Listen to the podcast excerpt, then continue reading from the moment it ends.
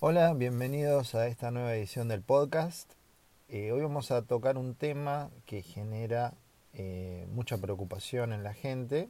Obviamente esto es, eh, como sabemos, un podcast que acompaña a la consulta y no hay mejor tema necesario para este podcast que es el tema de los tumores o el cáncer. cuando uno habla en la consulta sobre diagnósticos de tumor o diagnósticos de cáncer, eh, la persona realmente muchas veces se bloquea de la preocupación y, el miedo y no llega a entender nada de lo que uno le dice después que menciona estas palabras. Así que nada mejor que este podcast para acompañar a la consulta y para perderle un poco de miedo a estas palabras que tanto nos preocupan, como tumor, cáncer, ¿eh? Eh, que uno se puede encontrar, porque es una enfermedad sumamente común, el cáncer, o uno puede encontrar un tumor alguna vez eh, en su organismo que necesite tratamiento. Y lo importante no es bloquearse, no es preocuparse, desarmarse con estos diagnósticos, sino ocuparse. Eso sin duda que es lo importante. Uno de los problemas más grandes es no ocuparse y dejar que una enfermedad progrese y que ya sea demasiado tarde, que se haya perdido demasiado tiempo eh, para llegar al tratamiento adecuado, que se hayan perdido oportunidades, porque con algunas enfermedades como el cáncer los tiempos son importantes, hacer un diagnóstico rápido y un tratamiento oportuno eh, es importante. Tampoco hay que desesperarse, ¿no? No quiere decir que, el diagnóstico y el tratamiento deba hacerse en los próximos tres días. Eh, hay tiempos lógicos, se estima que uno puede tardar alrededor de 30 días en llegar al diagnóstico de una enfermedad y otros 30 en empezar el tratamiento.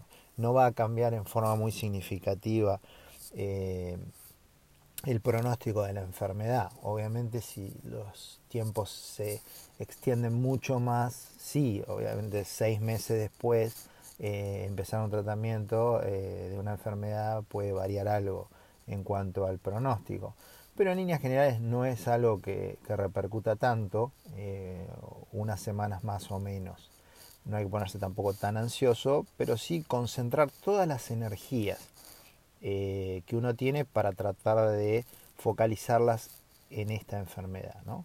Porque lógicamente hay veces que conviene detenerse a cargar combustible, ¿eh? porque si no, si uno sigue eh, con el tanque medio vacío, se va a vaciar el tanque y vamos a quedar en medio de la ruta. Entonces esto no es perder el tiempo, sino invertir tiempo en nuestra salud para poder estar sanos mucho más tiempo. Eh, a veces que se confunden algunos términos, una cosa es un tumor, un tumor es un crecimiento eh, anormal, digamos, en el organismo. Por ejemplo, si uno viene con un con algo eh, en la cabeza, supongamos un chichón, ¿sí? uno se golpea la cabeza y tiene un chichón en la cabeza, eso puede ser un chichón, producto del hematoma producido por el golpe, también puede ser interpretado como un tumor si no hay antecedentes de este golpe. Si crece de, eh, repente una, una, inflamación en la cabeza, esto puede ser eh, algo relacionado a un tumor si no se relaciona a un traumatismo. Los tumores pueden ser de diversa causa, como vemos, puede ser eh, una, un origen por un cáncer que origina el tumor, el crecimiento anormal, pero también hay otros factores, por ejemplo, infecciones, que pueden eh, generar estos pseudotumores. Eh, entonces no hay que tampoco alarmarse tanto ante la presencia de, un tumor porque no necesariamente implica el diagnóstico de cáncer.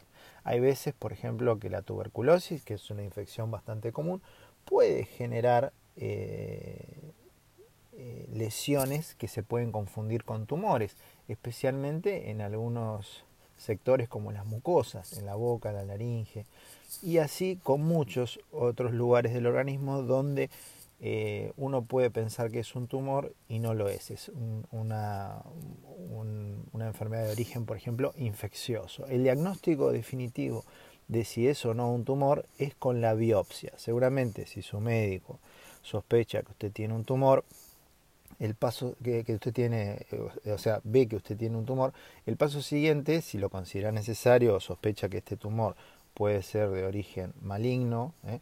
es la biopsia. La biopsia es, eh, consiste en sacar un pequeño pedazo de ese tejido y mandar a analizar ese, ese pedacito en un microscopio donde un médico especializado que se llama patólogo lo analiza y determina si esto es un cáncer o es alguna otra cosa. ¿sí?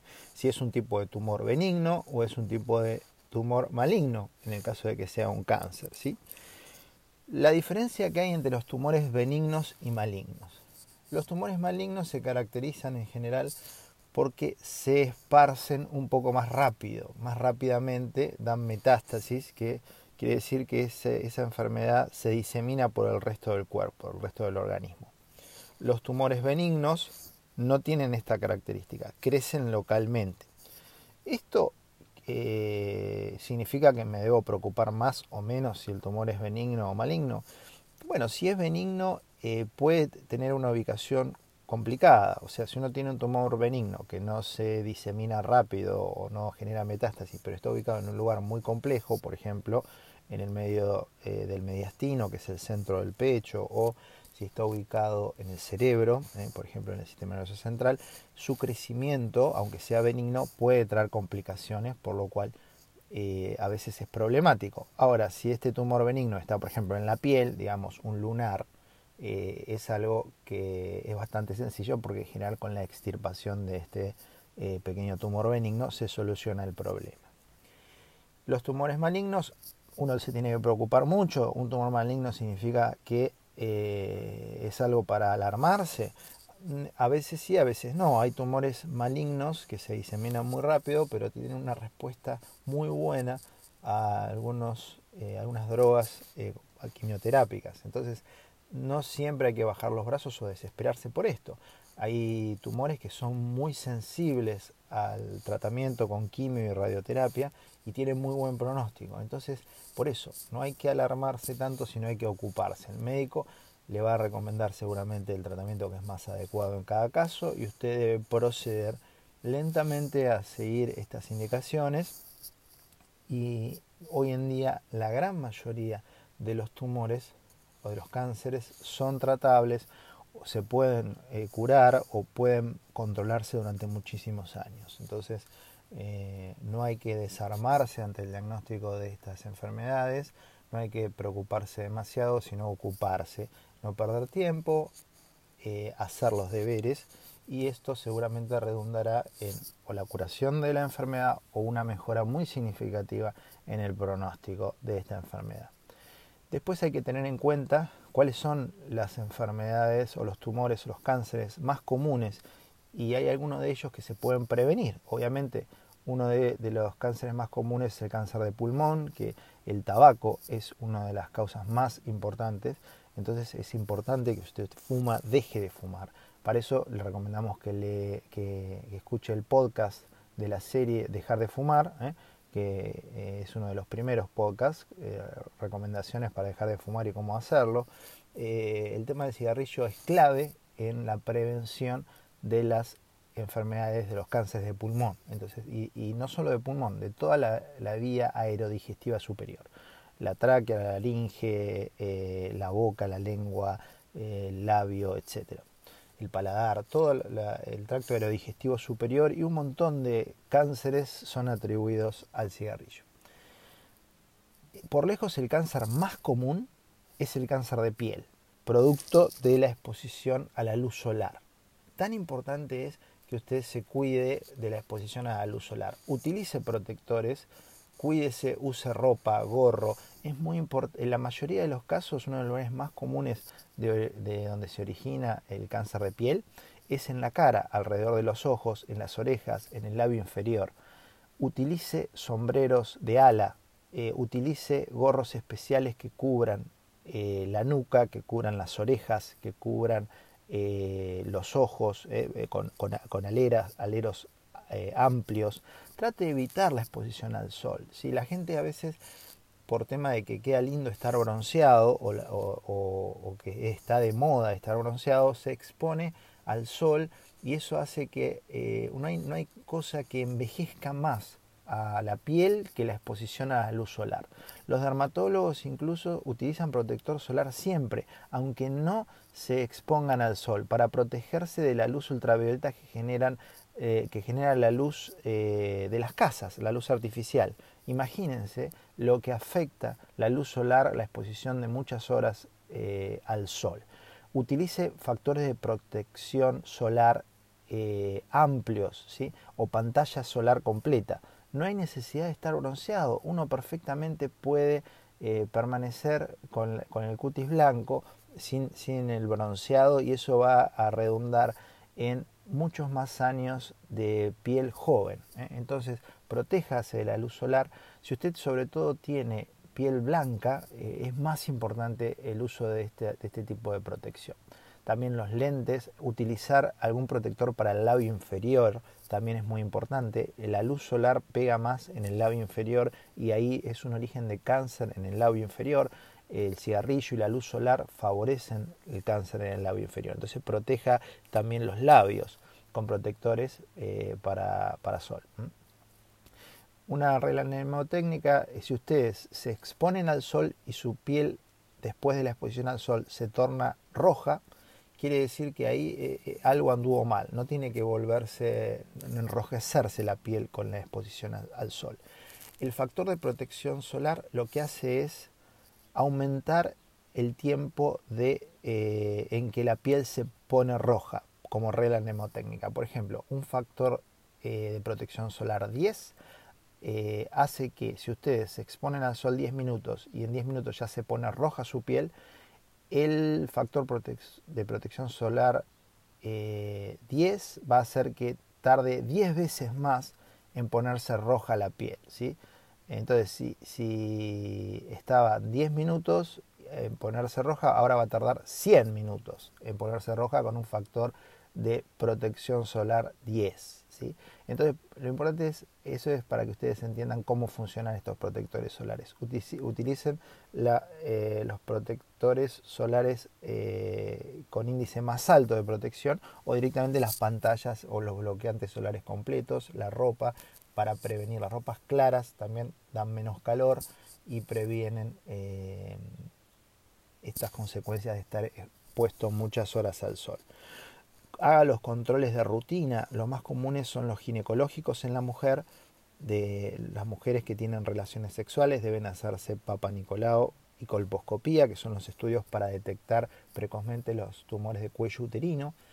Eh, los controles ginecológicos en las mamas son muy importantes para el cáncer de mama, de útero. Hágase los controles ginecológicos con su ginecólogo de cabecera, porque esto es muy importante y es uno de los factores más comunes de muerte por cáncer en la mujer, tanto de mama como de cuello uterino, útero, ovario.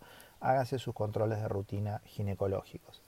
También en el hombre el cáncer de próstata es una enfermedad muy frecuente y debe hacerse control eh, con el urólogo. Eh, después de los 45 o 50 años hay que controlarse la próstata.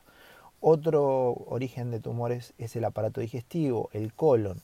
Después de, los 50 años es recomendable hacer una fibrocolonoscopía donde se eh, evalúa el colon para ver y detectar precozmente si hay enfermedades neoplásicas del colon, porque eh, a veces estas enfermedades empiezan muchos años antes con un pólipo que luego de un tiempo puede desarrollar un cáncer. Entonces nos da mucho tiempo para detectar eh, si existen o no pólipos y tratarlos precozmente. Entonces, de rutina, la fibrocolonoscopia es una práctica recomendada para disminuir esta otra enfermedad tan frecuente eh, que es el cáncer de colon. ¿Eh? Si usted tiene familiares con cáncer de colon, es muy importante que quizás necesite una fibrocolonoscopia mucho antes, ¿eh? mucho más joven. Entonces consulte con su médico, sobre todo si tiene antecedentes de cáncer de colon para efectuar este estudio, antecedentes familiares en, padre, madre, tíos de cáncer de colon, quizás necesite una fibrocolonoscopía a una edad mucho más joven que eh, si no tiene antecedentes. Eh, bueno, esto era este podcast, la idea de este podcast era más que nada eh, tocar este tema tan sensible que es el de los tumores, de los cánceres, de los cánceres benignos, malignos, biopsias, etc. Eh, no hay que alarmarse con estos temas. A veces los médicos son duros con algunos diagnósticos, con algunos pronósticos. Esto que se ve en las películas, usted tiene 5 años de vida, usted tiene 8 años de vida. Nadie sabe cuándo puede vivir cuánto tiempo puede vivir una persona, eso es imposible de predecir. Hay enfermedades muy graves que se comportan eh, de una manera eh, muy buena, que responden muy bien a tratamientos con quimio y radioterapia, a veces enfermedades no tan avanzadas que son muy difíciles de, tratar. Entonces cada caso es especial, eh, es muy importante mantener una actitud positiva ante estas enfermedades. Obviamente que hay gente con muchas ganas de vivir que las enfermedades igual avanzan y tiene problemas, les recomiendo que, que, lea, que escuchen los podcasts relacionados a psicología positiva, que seguramente le van a ayudar y mantener una actitud positiva eh, si ustedes tienen este tipo de problema. Eh, bueno, espero que este podcast les haya sido de utilidad y ante cualquier duda nos, nos pueden contactar a través de la página web www.otorrinohoy.com.ar, también a través de Facebook o Twitter. Saludos y hasta la próxima.